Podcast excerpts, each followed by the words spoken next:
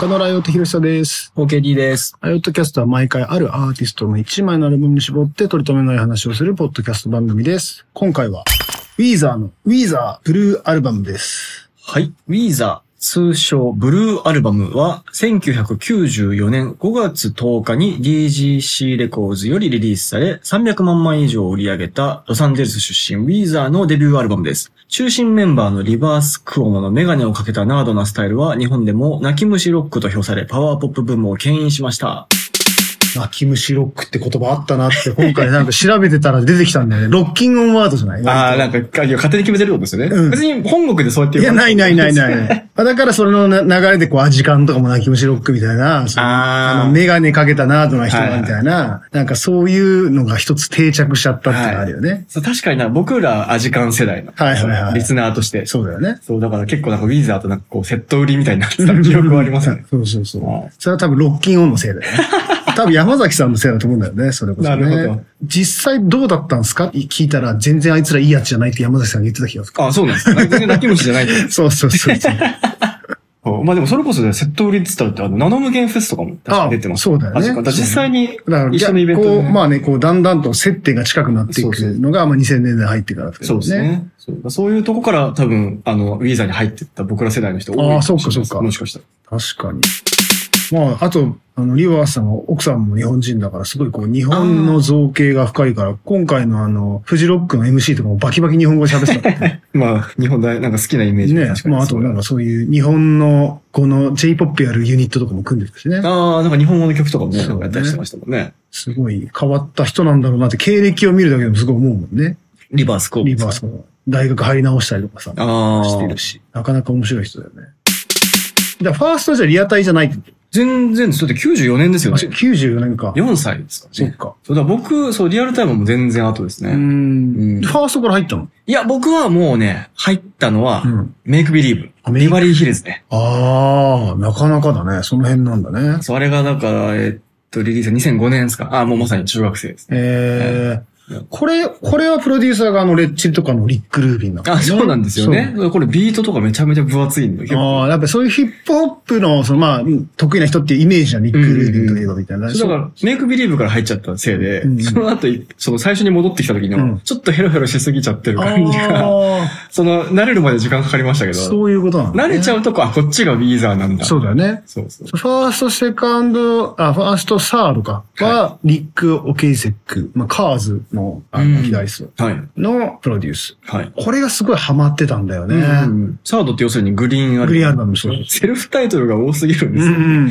そうなんだよね。い、や、でも、この、リックさんがね、こうなんか再生工場みたいな感じになって、うんうんうんね、あの、サウンドの肝だなってすごい思ってたしね。うんそうですフね。ァーストってさ、よく聞き返すともう一曲一曲本当バラッバラじゃないなんか曲調というか。そうですね。なんかアルバムとしてのなんか感じはね。そう。でもなんか音像は、なんかうまくまとまってんなっていうのは、うん多うんうん分プロデューサーの方のもう力量なんだろうな。うーん。なるほど。ね。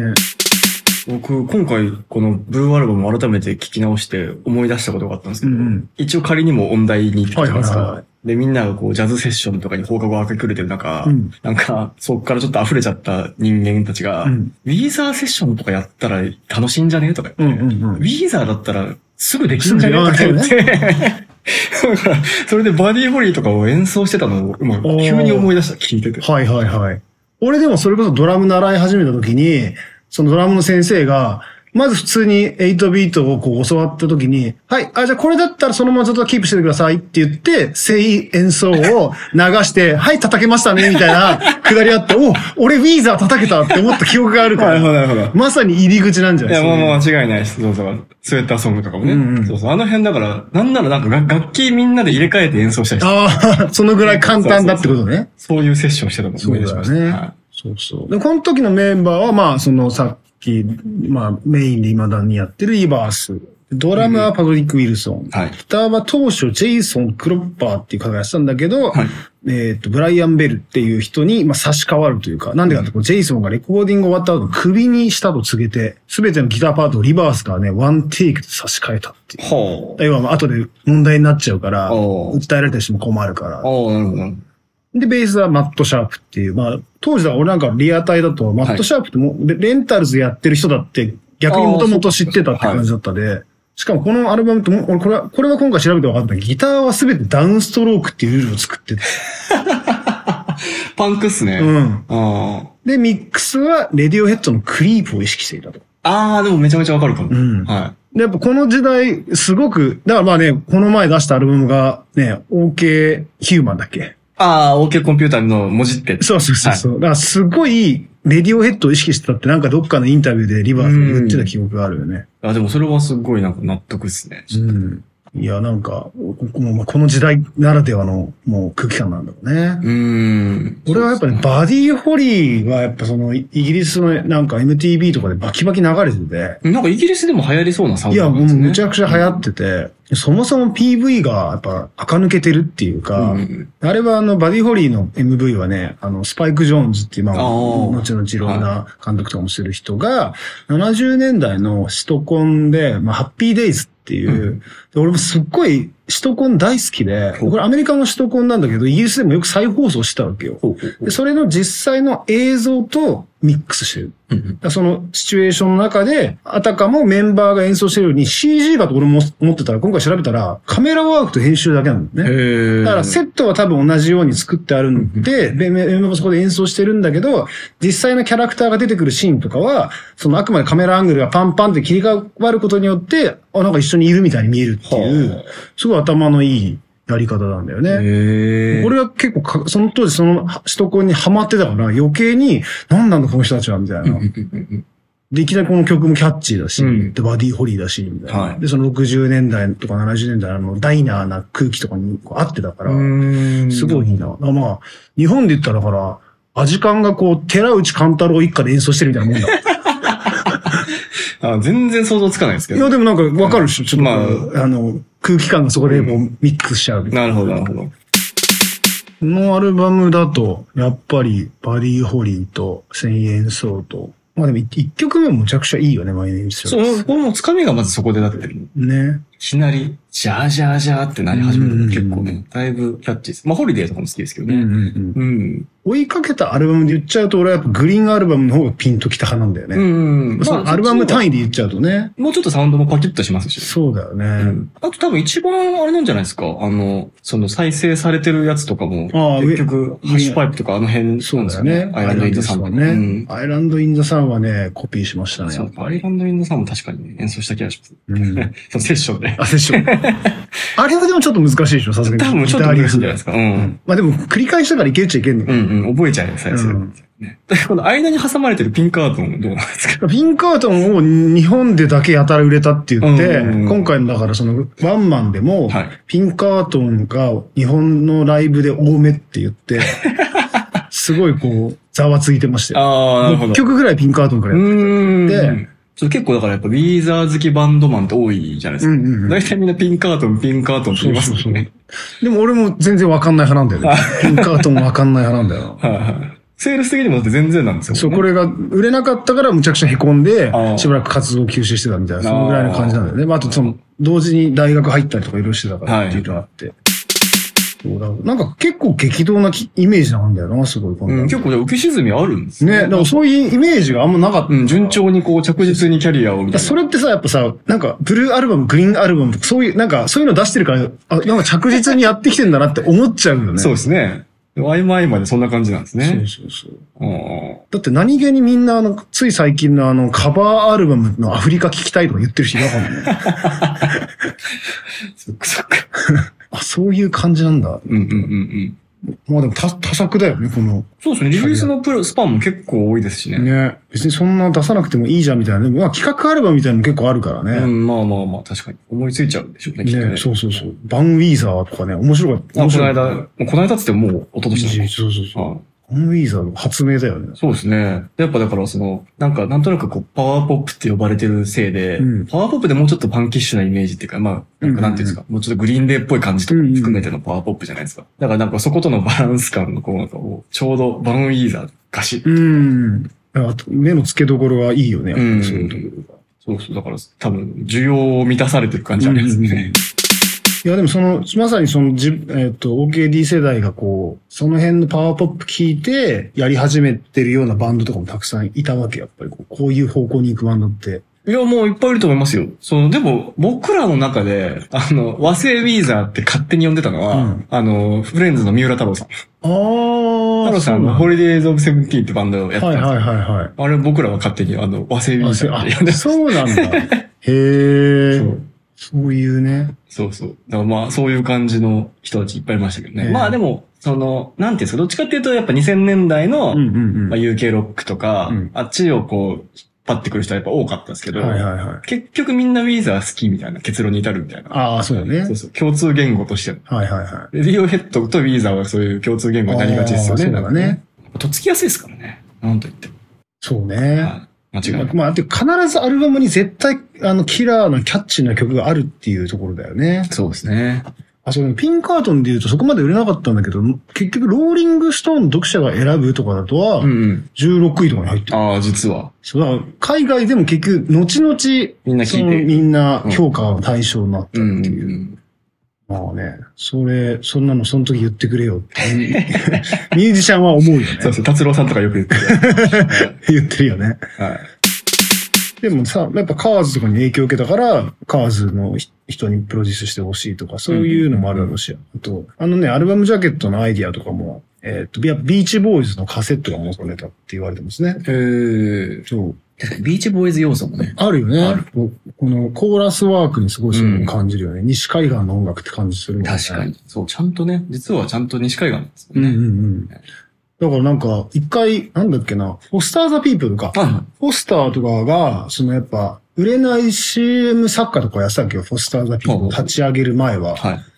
で、その時は LA に行って、とにかく人んちの豪邸とかのパーティーに潜り込ん で、ギター持って、で、俺はこんな曲作ってるんだって言って、で、リバースにもあったから曲を聴かせたことがあるって言ってた気がする。えー、すごい。まあ、だからなんだってことだったんだろうけ ど、とにかくなんか人脈作んなきゃって、まあすそごういですね必死になってた俺がいるって、はなんか言ってた気がするな。まあいい話うんうんうん。だかあらそういう意味ではすごい西海岸の音楽になっちゃったんだね、うんうんうん後々ね。はい。そうそうですね。うんうん確かに。で割と最近の方のアルバムとかだと結構、今の、今っぽいアメリカンポップスみたいなビートも結構取り入れたりとあはいはいはかいしてましたね。なんかパシフィック・デイ・ドリームとかあの辺。うんうんうんうんうん。あれは2017年か。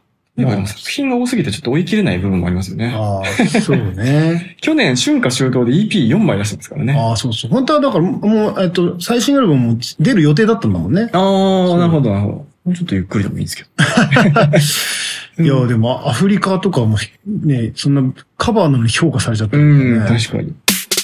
バリホリ以来で言うと、やっぱ、ポークビーンズもすごいなんか売れたよね。あ確れかはに、レね。レッドですかレッドじゃん。んうん。色で説明しなきゃいけないのってめんどくさいですよね、本当にね。そうポークビーンズ。あれ結構最近ですよね。最近もうそんいなやいや、最近じゃい。ないんだよ。まさかのポークビーンズもう2008年。ああ、そうかそうか。2008か。うんそっか。いや、2008年のレッドをもう聞いすごい聞いた記憶があるななんか、あ戻ってきたって、そこでまた思うっていうか。あうそうですねうんうんうんうんん。だそう、だからメイクビリーバー、俺は逆にピンとこないで、うんレッドで、ああ、なんかまあ戻ってきた、戻ってきた、これこれ、みたういな。んうん。そうそうそうか、確かにね。そのメイクビリーは他の作品に比べるとやっぱ、だいぶ、ナウイ、当時で言うとナウイビートなんですようんうんね。ねその後のあれ好きですよね、ラディチュード。ああ、そっち逆にちょっとビート強めにまた戻るんですよ、ちょっとはいはいはいはい。で、ちょっとポップバンクっぽさがちょっと増すっていうか。ああ、これね。その辺はドンピシャっすね。うんうんうんうはん。このジャケもいいね、確かに。ラジワンちゃんワンちゃんいね。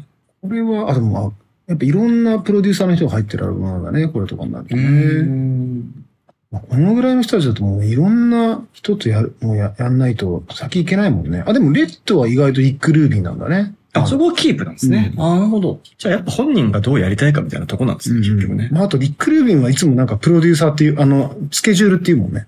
あ合う合わない。 なるほど。そうそうそう。まあ単純にだから、レッチリがレコーディングしてるかしてないか うみんたいうんな。うんうん。その合間を塗れるかみたいな感じだもんね。まあね、今回のね、あの、来日公演もね、結構見た人いっぱいいるみたいですけど。いや、でももうなんかあれですよ。90年代の同窓会みたいになってたらしいですうよ。んなんか、あれ最終、フジロックは最終日だったんでしたっけミゾの日。まあそうですよね。だから最終日ですようんね。そうそう。だから、リゾを見るか、ウィーザーを見るかみたいな。そうそう結そう。構、はっきり分かれてましたね。その辺はそうだよね。 うん。まあ、最近はやっぱこう、チャートで測れないけど、やっぱ必ずなんか結果を出してるのがすごいね。うん。あと、何でしたっけ AJR があの、っていうさ、割と最近結構ビルボードで上の方に入ってるよううなんうんうん。人たちとかとフィーチャリングしたりとか、あー今だからそういうこともやってるんですよね。頭いいんだね、やっぱりね、リバースさん。それも聞きましたけど、すげえキャッチーでしたよ。うんうん。うん。あとなんかちょっと前だけど、あの、Weezify っていうアプリもリリースし やってましたた。うね。んやってた、確かに。一応ダウンロードしたんだけど、一回も開いたことないんだけど。えあれは結局、どういう、あだれからそのなんかデモとかそういうのが全部聞けある聞けみまたすいなよみたいな。サブスク Weezer みたいな。ああ、確かそういう感じの話だった気がするけど。そもそも多作なのに、でも放り込まれちゃったからね、 もう、いよいよウィーザーしか聞けなくなっちゃいまし確かに。しもうそれは CD なんだけど、あの XTC のアンディ・パートリッジのデモ音源集っていうのが CD になってて、はいそれがなぜかポニーキャニオンから10枚ぐらい出てて、た。おー。ちょっとそれ多分全部持ってんの俺。おー。頭おかしくなるもんね。そうですよね。そうそういい曲っちゃいい曲だけど、テイスト、まあ似てるっちゃ似てますよね。うんあとあの、レディオヘッドの MD が流出したっていうのがあって、あった。俺それも持ってんの、データで。おー、すごい。 10、え、何時間だっけな ?20 時間ぐらいあ るのでだから本当に、なんか、こう、ギターのリフだけの、あの、あ、あの、あこのイントロね、みたいなとこだけとか、そういうのがブワーって散りばめられてて、いや、もうこれ聞いてたら頭狂うなと思って。それをあの、ムックのミヤくんが、に話したら、俺それ欲しい ですって言ってあいいよいいよ、あげるよって言って。 極めてる人いますよね。そうそうそうやっ俺そんなのずっと聞いてられますって。確かにこの人だったら聞いてられそうと思ったぱね。すごい。喜んであげましたけど、そのめデっータ。ちゃいい話だ。 そうだからね、本当はね、多分ウィーザーオタクみたいな人ね、絶対探せばいるはずなんでね、ここにゲストで一人呼んでくればよかったあであ、すね。確か に。でも誰だろうそれもね、考えたけど、意外とそんなにウィーザー好きって公言してる人いないな。あ本当ですかそう。うん。今回の、だってこのライブでも、そのだってミュージシャンが絶対誰だりだったら言ってたらさ、俺ウィーザー好きああ、って言っまあそうですね。言ってそうだけど、ここ言ってないもんね。そのナノ無限周りとかいそうだけどね。ね、本当ですよね。 まあまただから力読めばよかったのかもしれないよね。斜め周りとい えば、確かに。それは、そう、そういうことだったのかもしれない。ちなみに今、あの、さっき名前挙げたあの、三浦太郎さんのホリデーズ・オブ・セブンティーンの、はいはい。ちょっとリサーチかけてたんですけど、はい。あの、僕らだけじゃなくて、ちゃんとオフィシャルに和製ウィーザーという異名でなってましたあ、ね。なってんだ。で、あの、ファーストアルバムが、クリス・ショーっていうプロデューサー、ウィーザーやってるらしくて、へえ。じゃあもほんうと完全に狙いに行ってたんだ、当時。で最終的に前座までやってました。おちゃんと。何年ぐらいこれはね、2008年おに、2008年、なんかちょうどレッドアルバムの時じゃないおおーすごいいい時じゃん、そしたら。ちゃんとやってました。へえ。ちゃんと和製ウィーザーでした。おお、太郎さん呼べばよかったですね。 確かに。そっちだったね。それでした。もったいなかったね。ちょっそとうですゲねゲスト会一回逃したね。そうですね。サブスクでホリデーズ聞けるよ。うんうんうん。これでホリデーズ聞けなかったらちょっとシャレにな る。あ、聞ける聞ける、大丈夫。ちなみに、ウィキペディア情報だと、はいあの、矢野明子さん、1001点層をカバーしてるって書いてあるんですけど、へえ。聞いたことないですよ ね。確かに聞いたことないかも。ちょっとこれ、改めてちょっと聞いてみよ うかな。うんうんうんうん。あそこ、ウィキペディア情報で今見て見てて、は組んだ当初に初演奏がこのハリウッドブルーバードで、い。キアヌ・リーブスのドッグスターとのオープニングアクトを務めるって書いてあっピて、アノリーブスのバンドですね。そう。ではい今年組んだよね、そうですよね。ね。 僕ちょうどこの間車運転した時ラジオで聞きましたよ。 来日公演の情報。あ、情報ね。はい。しかも、あ、ゼップそう、ゼップじゃない。なんか、ライブハウスでキアヌに会える、こんなチャンスはもうないとか言 って。二十何年ぶりってやつねね。そうですよねそうそうなんで、そこも熱いのかもしれないよね。確かに。うん。でも、キアヌ・リーブスは来てると、普通にフラッと一人でラーメンの屋でラーメン食ってたって目撃情報結構あるからね。そうですよね。てか、割とだって、あの、プライベートでも来たりするんですようね、んフラット。なんで、今年はその、まさかのこう90年代リバイバルがさらに加速してるのかなっていう。確かに。話になってたかもしれない何よりね、もうブラーもね、うん鳥ですからね。そういう意味では、この辺確かにまとめて、うん。まとめてね、聞くと面白いかもしれないねですね改めてね。振り返りでね。確かに。うん。じゃあちょっと、今回のプレイリスト、もうちょいその90年代要素多めで、あ、中野さん、いセレっクさてん、みね。ましょうかいね。いと思います。はい。はい。あ、あとあれだ、告知。告知。そう、ライオットものが増えてしまったんですけど、あの、ライオット、YouTube チャンネル、ライオットセッションズっていうのが始まりまして。そうですそねう。それに時間を取られてたんですと、このポッドキャストの時間が空いてしまったっていう。 そうそうライ、ライオットもで今度ね、そんな配信 YouTube チャンネルをやってるん。そうですね。ぜひ第1回は、はるかとみゆきさんで。そうですえねえ。で、もう第2回も、ラインナップしてるんで、うんちょっとそっちもぜひよろしくお願い、チャンネル登録お願いしますってやつで。ああ、なるほ ど。いい。それこそだってこの間最後、あれですもんね、ボーナストラック、サマーサマーヌードですもんね。うんうんあれもまあある意味九州圏内に。あ、確かにね。 そうっすよ。何度もこすられて る。いやいやいやいやヤマピーとかにも、名曲ですから、いいそうそんうですよ。はそういうのもね、大事ですよ。い。いいと思います。ちょっとそんなもん、よろしくお願いしつつも。はい。今回のエピソードを聞いて、ウィーザーの、ウィーザー、通称ブルーアルバムを改めて、または新たに興味を持った方は、Spotify と Apple Music のライオットキャストのプレイリストをぜひフォローしてみてください。お願いします。お願いします。